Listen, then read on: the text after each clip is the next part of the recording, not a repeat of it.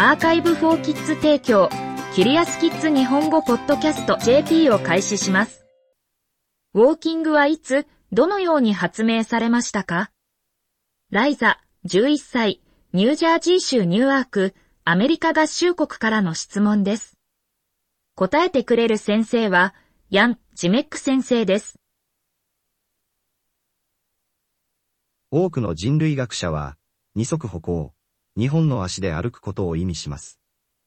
を、人族または現代人とその祖先の特徴の一つとみなしているため、これは重要な質問です。ただし、二足歩行は、ある日突然出現したわけではなかったため、簡単な答えを出すのは困難です。それは何百万年も前に始まった、ゆっくりとした進化を経ました。もちろん、最初の人が直立して歩いたビデオクリップはありません。では、科学者は、人々が非常に古い時代に、どのように動いたかについての質問に、どのように答えようとしているのでしょうか。幸いなことに、生き物の骨の形と、それらがどのように組み合わされているかによって、生きている時にその体がどのように動いたかを物語ることができます。そして、人類学者は、古代の人々がどのように歩いたかを示す、他の証拠を自然景観の中に見つけることができます。チャプター1アルディの歩行1994年、未知の人族の最初の化石がエチオピアで発見されました。遺骨を発見した人類学者は、新しい発見であるとして、成人女性個体、アルディピテクス・ラミダス、ニックネーム、アルディと呼びました。次の10年間で、アルディの同種から100を超える化石が発見され、これらは420万年から440万年前のものとされています。科学者がこの骨のコレクションを調べたとき、彼らは二足歩行を示す特定の特徴を見つけました。例えば、足は4本足の類人猿にはない、今日のようなつま先の押し出しを可能にする構造を持っていました。骨盤の骨の形、足が骨盤の下にどのように配置されているか、そして足の骨がどのように組み合わされているかはすべて、直立歩行も示唆していました。アルディは今日のように正確に歩いていなかったのかもしれませんが、通常の移動方法としての二足歩行は、440万年前からこれらの化石の特徴であるようです。チャプター2ルーシーの歩行人類学者は、同じくエチオピアで、アルディから約100万年後に生きた人族のほぼ40%完全な骨格をすでに発見していました。アフリカ南部と東部で見られる他の化石と類似しているため、彼らはそれを、アウストラロピテクス・アファレンシスと呼びました。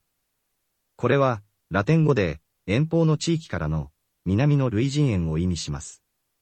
この人は女性だったので、当時人気だったビートルズの曲にちなんで、ルーシーというあだ名をつけました。この種からさらに多くの化石、300個体以上がグループに追加され、今日、研究者はルーシーとその親戚について、かなり多くのことを知っています。ルーシーは部分的ですが、保存状態の良い骨盤を持っていました。それは人類学者が彼女が女性であることを知った方法でした。骨盤と上肢の骨は、彼女が2本の足で直立して歩いていることを示すように組み合わされています。足の骨は保存されていませんが、その後のアファレンシスの発見には足が含まれており、二足歩行も示されています。化石の残骸に加えて、科学者たちは、ルーシーの同種が、タンザニアのラエトリー遺跡でどのように移動したか、についての他の注目すべき証拠を発見しました。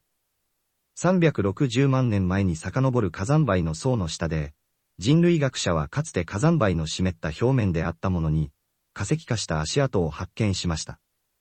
歩行の後はほぼ100フィート進み、70の個別の足跡は、少なくとも3人が、二足で直立して歩いていることを示しています。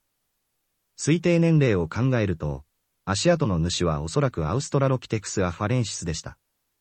歩行の後は、これらの人族が日本の足で歩いたことを証明していますが、歩行は今日の私たちのものとは少し異なっているようです。それでも、タンザニアの発掘地ラエトリでは、350万年前の直立二足歩行の確かな証拠を提供しています。チャプター3人間の歩行の発達。180万年前までアフリカに現れていなかった人族、ホモエレクトスは、解剖学的構造が私たちのものに非常に似ていたので、私たちが歩いたと言えるほど、今日の私たちのように、地球の風景の中を歩いたり、走ったり、移動したりすることを可能にする、長い足と短い腕を持った最初の人々でした。ホモ・エレクトスはまた、以前の二足歩行の人族よりもはるかに大きな脳を持ち、アシュール文化の道具と呼ばれる石器を作って使用しました。人類学者はホモ・エレクトスを私たちの近親者であり、私たち自身の族であるホモの初期のメンバーであると考えています。見てきた通り、人間の歩行は発達するのに非常に長い時間がかかりました。それは、道具作りが登場するずっと前に、440万年以上前にアフリカで登場しました。なぜ人族は直立して歩いたのでしょうかおそらくそれは、彼らが捕食者をより簡単に見つけたり、より速く走ったりすることを可能にしました。あるいはおそらく環境が変化し、以前の人族がしたように登る気が少なくなったのかもしれません。いずれにせよ、人間とその祖先は、進化の歴史の非常に早い段階で歩き始めました。二足歩行は道具作りの前にありましたが、直立した姿勢で、自由になった手を使って、道具を作って、それを使うことができました。それが最終的に私たちのような人間の特徴の一つになりました。